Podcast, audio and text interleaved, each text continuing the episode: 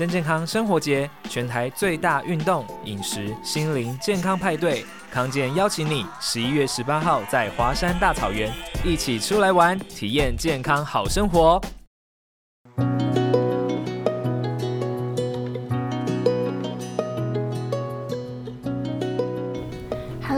位听众朋友们，大家好，欢迎来到今天的减压练习室。我是刘以欣，资商心理师。Hello，大家好，我是减压练习生易德。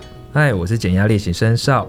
那我们今天呢，要来讨论一个好多的伴侣都会讨论的问题，没错，那就是如果发现相处久了，三观真的很不合，要怎么办？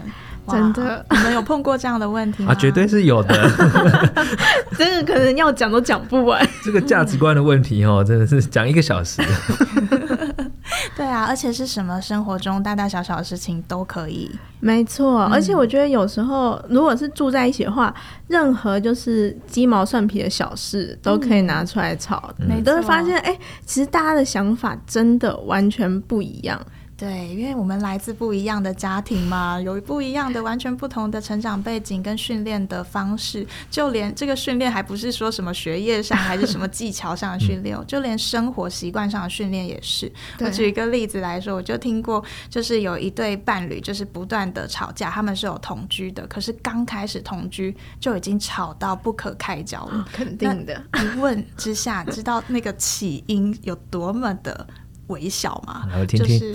在于那个马桶盖做事不是、欸哦、这个要不要先？这个不小哎、欸，哇，对啊，这个听起来微小，但吵起来哇可以翻天呢。这真的是像我就是属于一定要掀起来派的，这种这种很多啊，嗯嗯嗯，因为他已经牵涉到我讲过了，你干嘛不听？对，没错。然后还有什么 什么垃圾桶一定要放在室内还是室外这种事情也可以也可以非常的吵。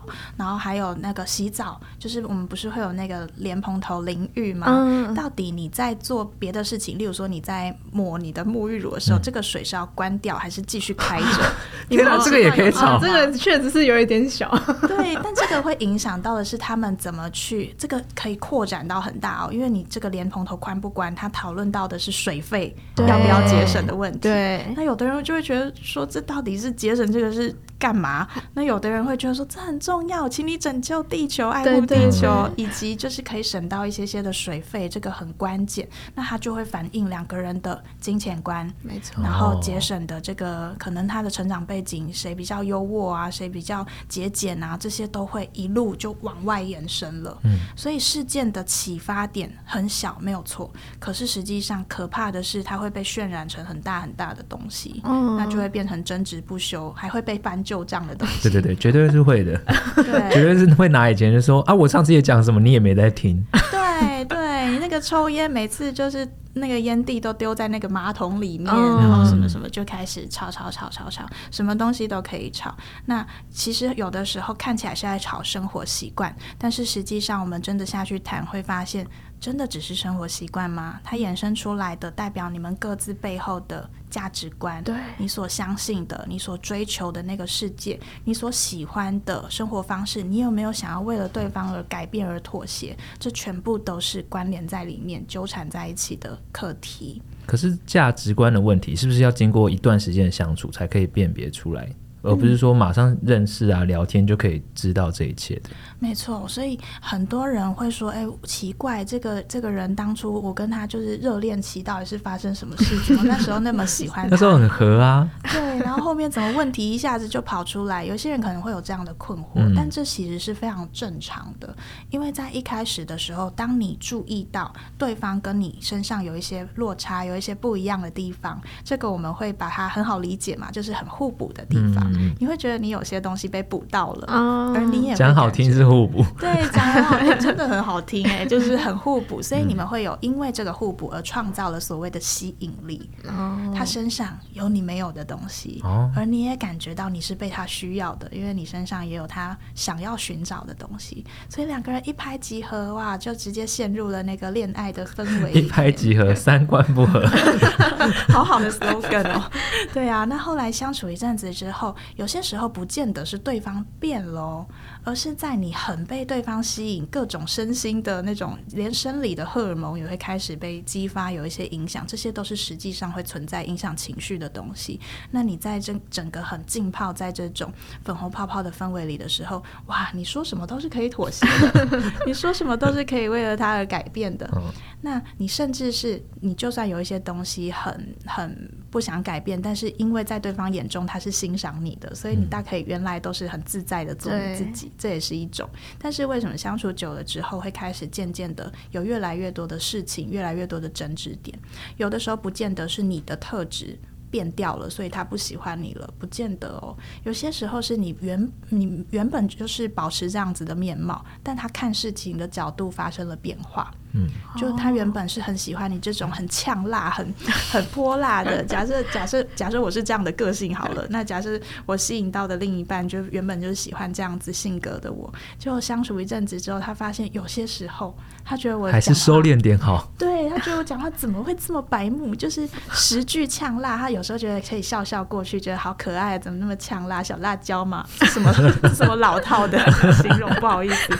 那后面可能就会觉得开始觉得说，哎。有一两句走心了，嗯，那前期还不会发作，那再多在一起久一点，对，开始累积，就会开始觉得说，哎、欸，你这个人讲话怎么没有分寸？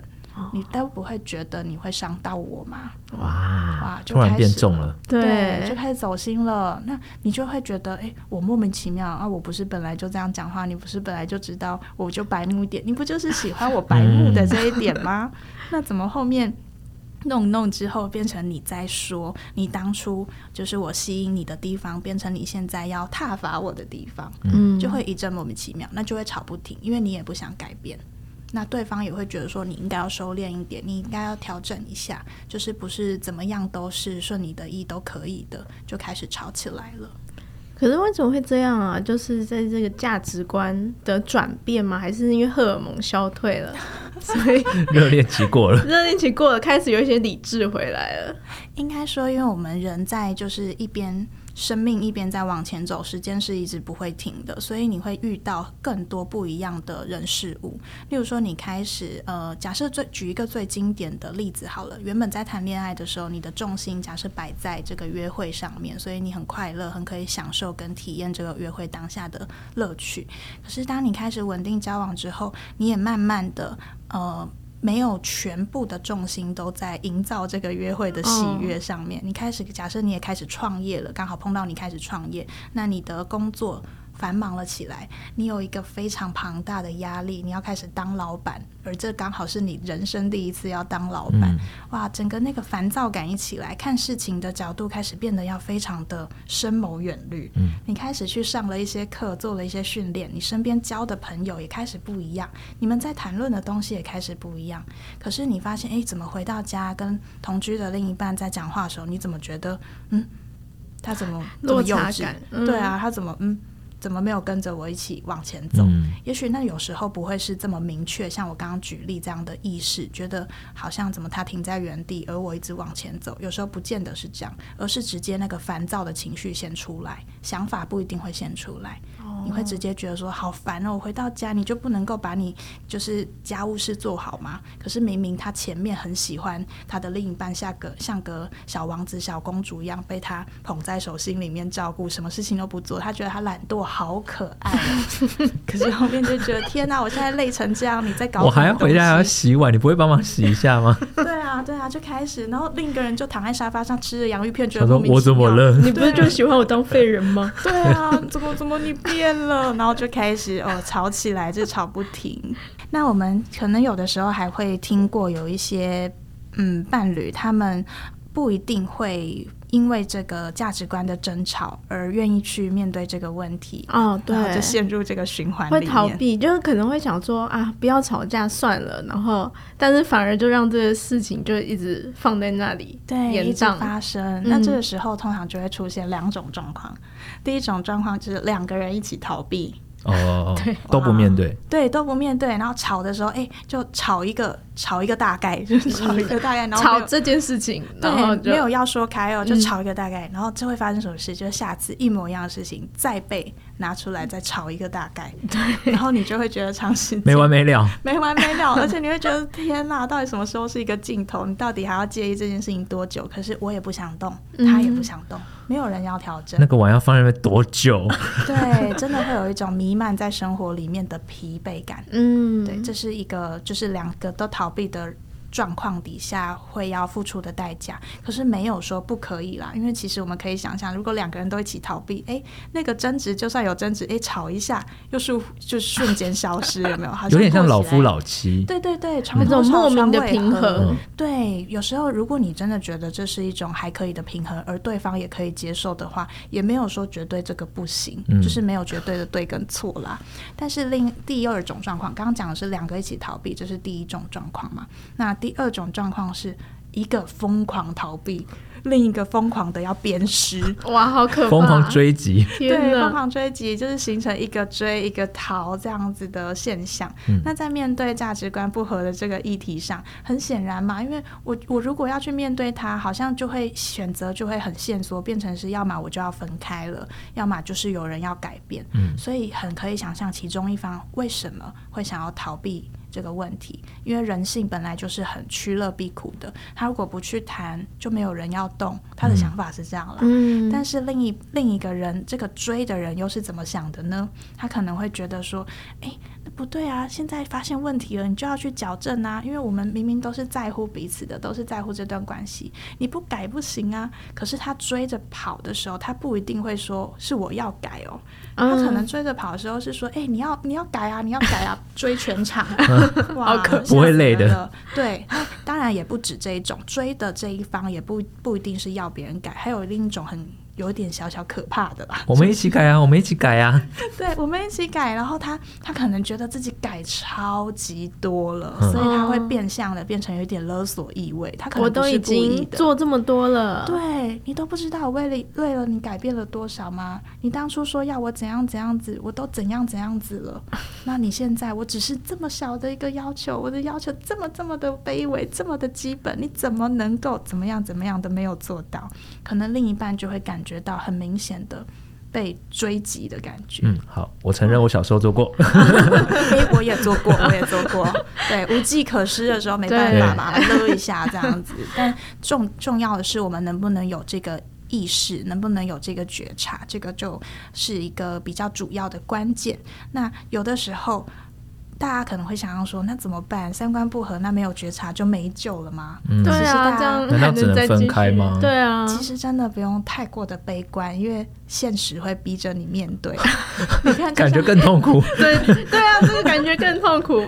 对啊，所以你就会发现，哎，时间一久了之后，好像面对真的还是必要的。哎，终究是要面对的。没错没错，像我们就碰过，就是在情侣交往阶段，因为同居发生各式各样，像刚刚举例的什么莲蓬龙头水要不要关掉的问题啊，然后什么要不要在家里煮还是要外面吃啊，然后什么马桶盖要不要掀啊，然后开始衍生出各式各样金钱观、家务分工等等的问题之后呢，他们就会注意到，诶，原来我们从小的。生活习惯是很不同的，嗯，开始去注意到这件事。那注意到之后呢，呃，我们碰过的，像有一些情侣，他们的状况就是，诶，我注意到了。然后我们现在还在交往过程中，还没有进入婚姻，但我就会知道说，如果我要进入婚姻，我可以预想这个结婚后一定还会是一个很重要的大问题，嗯，所以我需要在结婚之前就先去把这些东西给讨论清楚。这就是所谓的现实也会逼你去面对问题，去解决问题，一个很好的过程。哇，讨论清楚，这感觉有无数的东西要讨论，而且往往很多事情是你要真的进入到这个。阶段，比如说真的结婚之后，真的住一起之后，你会发现说，哦，原来原本没有想到的事情都会变成 都会变成问题。没错，没错。可是这就很需要婚前协议吧？嗯、婚前协议吗？就是先讲好啊，嗯嗯，要不然之后就是很容易拿出来吵啊。很容易哦，嗯、或者是两个，刚刚不是有其中一种类型是两个一起逃避的嘛？嗯，然后就顺顺理成章的结了婚。就发现有了小孩之后，哇，更严重了，哇，逃不了了，真的没办法。小孩这个很难协议耶，因为它就是一个新的新的对面对的事物不一样的状况啊。对，甚至有一些人他可能不见得就是他可也许觉得婚前两个人的世界嘛，那有一些价值观不合，稍微配合一下、妥协一下都还过得去，所以才进入婚姻嘛。因为就也确定认定对方就是彼此要共度余生的人。嗯。可是当开始因为结了婚，两边家庭的压力跟就是走动变得。交流更加的频繁之后，开始有别人进来了，嗯、或者像刚刚我们提到的生小孩、新生命的诞生了，这个在对于这段伴侣关系来说，这叫做新的生命事件跑进来了。嗯、那我们的价值观就会有一些开始被吸出、被厘清或者被改变。嗯，那新的问题是有可能随着这个新的生命事件而衍生的，所以大家真的就是也不用太觉得说啊，我价值观这样不合，这好像是一个什么什么千古难题，然后别人都好像过得很幸福美满，只有我一个人在这里跟这个价值观不合的。没有，大家都 没有每个人，大家都价值观不合，对，大家都价值观，每一个人都一定会碰到，而就算现在你碰到了，也不代表以后你们就。完全没办法平息了，是有可能会随着你的生命经验而平息下来，而改变，而调整的。反过来也是，你们现在你侬我侬，然后觉得可以进入婚姻，可是我们仍然要做好一个准备，是新的生命事件降临的时候，我们有没有足够的抗压性？我们有没有能够有足够的保持好的畅通的沟通、好的讨论的习惯，嗯那去应对跟迎接这些挑战？这个是在关系的课题里面很重要的技能。光是这个沟通，我就想到，就是我每次跟伴侣都会因为家事的部分，就是一直吵架。然后就是我觉得每个人可能对于这种干净卫生啊，或者整洁这种价值观标准不同，对对对，标准会有落差的时候。就会变成到最后就是说哦，我先看不下去，那我只好先做，因为他就是觉得还好吧，又没有很乱，嗯，会打下去。哇，这种状况真的很无奈，而且有时候也喵之后变成忍耐比赛，嗯，看谁先觉得那个那个那个垃圾臭到不行了，不行不行，我一定忍耐不了。对啊，然后看谁就是不怕蟑螂的，有没有？就是垃圾堆到蟑螂都跑出来，oh、觉得其实无所谓，没关系。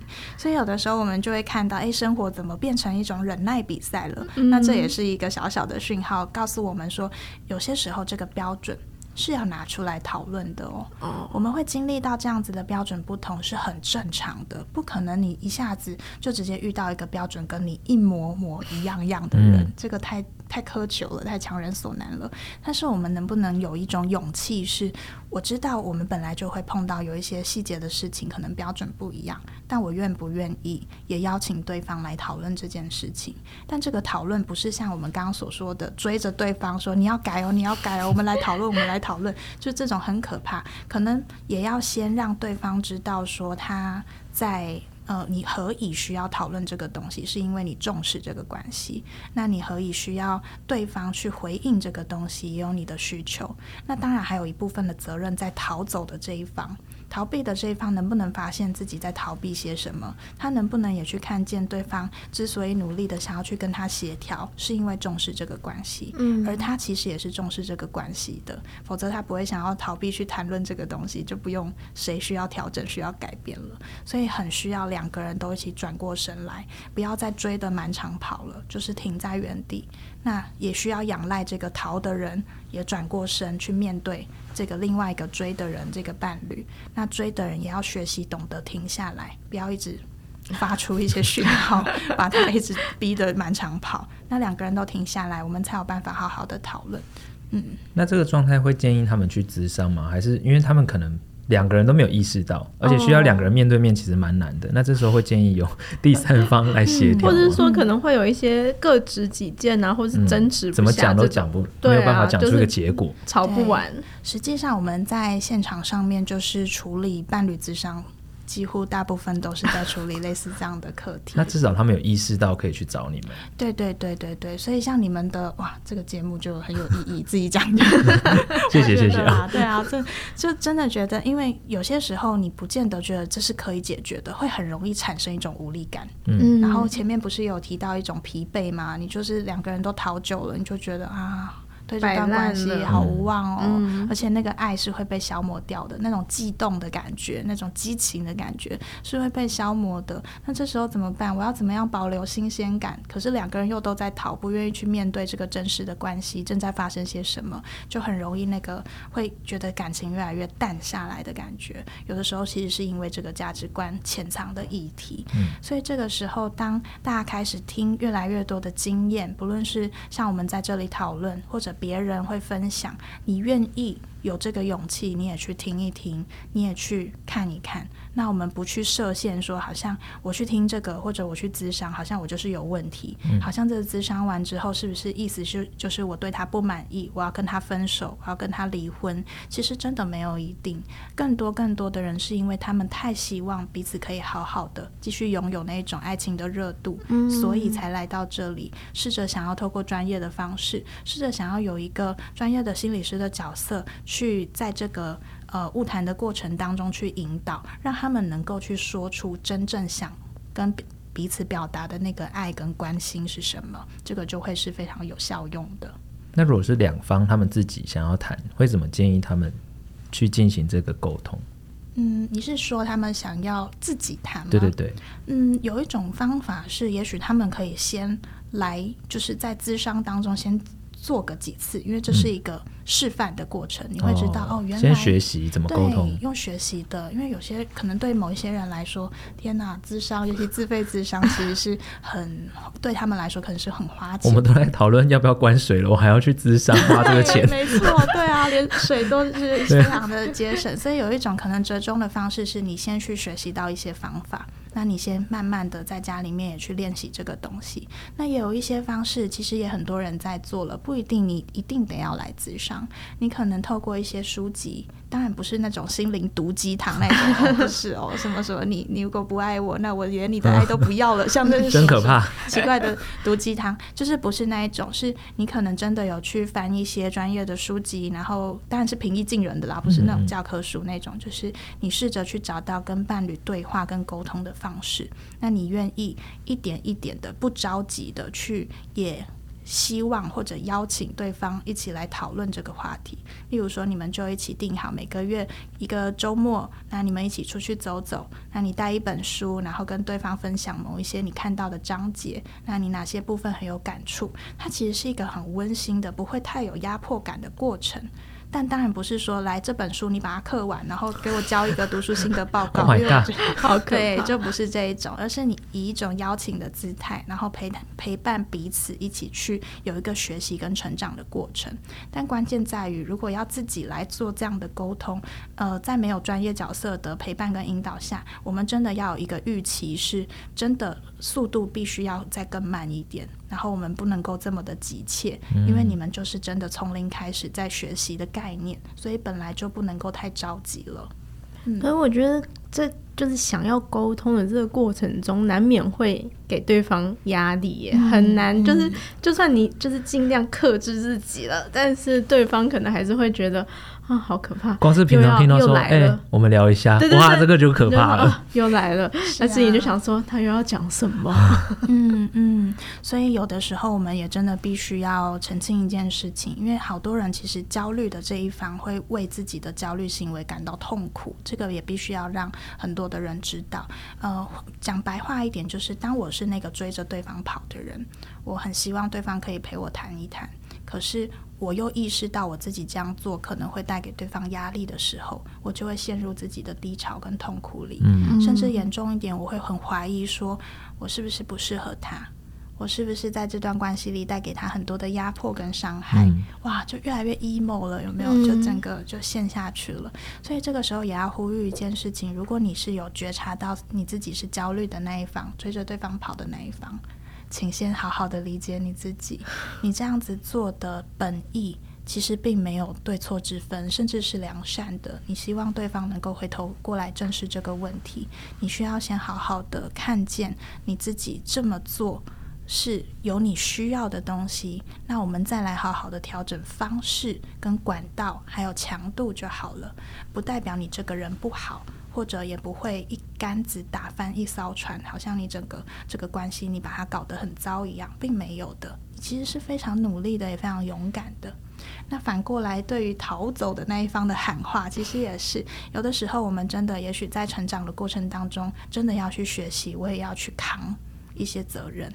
今天我既然在乎这个关系，但我发现我一直一直逃，并没有办法真的让我爱的关系就这样子巩固得非常坚实。嗯，那我也必须要去思考，有没有一个可能，我也稍微转过身一下。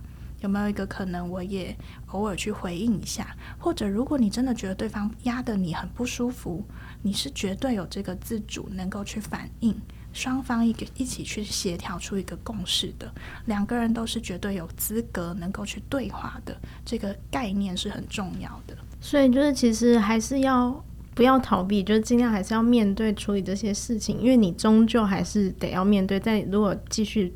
呃，长期的交往下去的话，有些事情其实是不得不处理的嘛。而且，其实真的要找到三观合的人，其实几乎是不可能的，因为毕竟大家的成长环境啊、家庭背景啊，还有呃很多经历，其实都是不一样的。但是，我觉得其实。感情比较难能可贵的一其中一点，不就是在于就是可以彼此包容、互相尊重，然后互相包容对方，然后配合妥协，然后就像跳舞一样，就是一进一退，一进一退这样子。所以鼓励大家，就是如果真的觉得有些问题、有些价值观不同的地方，就是呢可以好好的沟通，好好的面对。然后如果真的有需要的话呢，也可以就是寻找专业的就是帮助，让双方彼此的沟通可以更加的顺利，没错。那最后提供一个最重要的一个小观点：如果你也还没有准备好，或者不确定自己是不是真的寻求专业的协助会更好，或者你真的还很害怕，不敢踏出那一步去跟对方讨论关系上的事，那至少在很粗浅的时期，怎么样去面对价值观微小的不同呢？有一个很重要的关键，你可以记在心里面，就是试着学习去欣赏。你们之间的差异，嗯，不管你今天碰到你自己人生上的什么课题或者烦躁的事，那你至少回到家里面，你会知道你的情绪来源不一定完全根源于你的另一半做了什么跟你价值观很不一样的，也许是你把外面的情绪不小心带回来了，又或者是你现在人生真的刚好。可能你的情绪处在一个比较烦躁或者比较烦闷的阶段，那我们试着去提醒自己，我也要去欣赏当初我之所以喜欢他，是因为这些东西。那如果需要他调整，我们可以好好来讲，而不是用甩情绪的方式让大让对方觉得莫名其妙。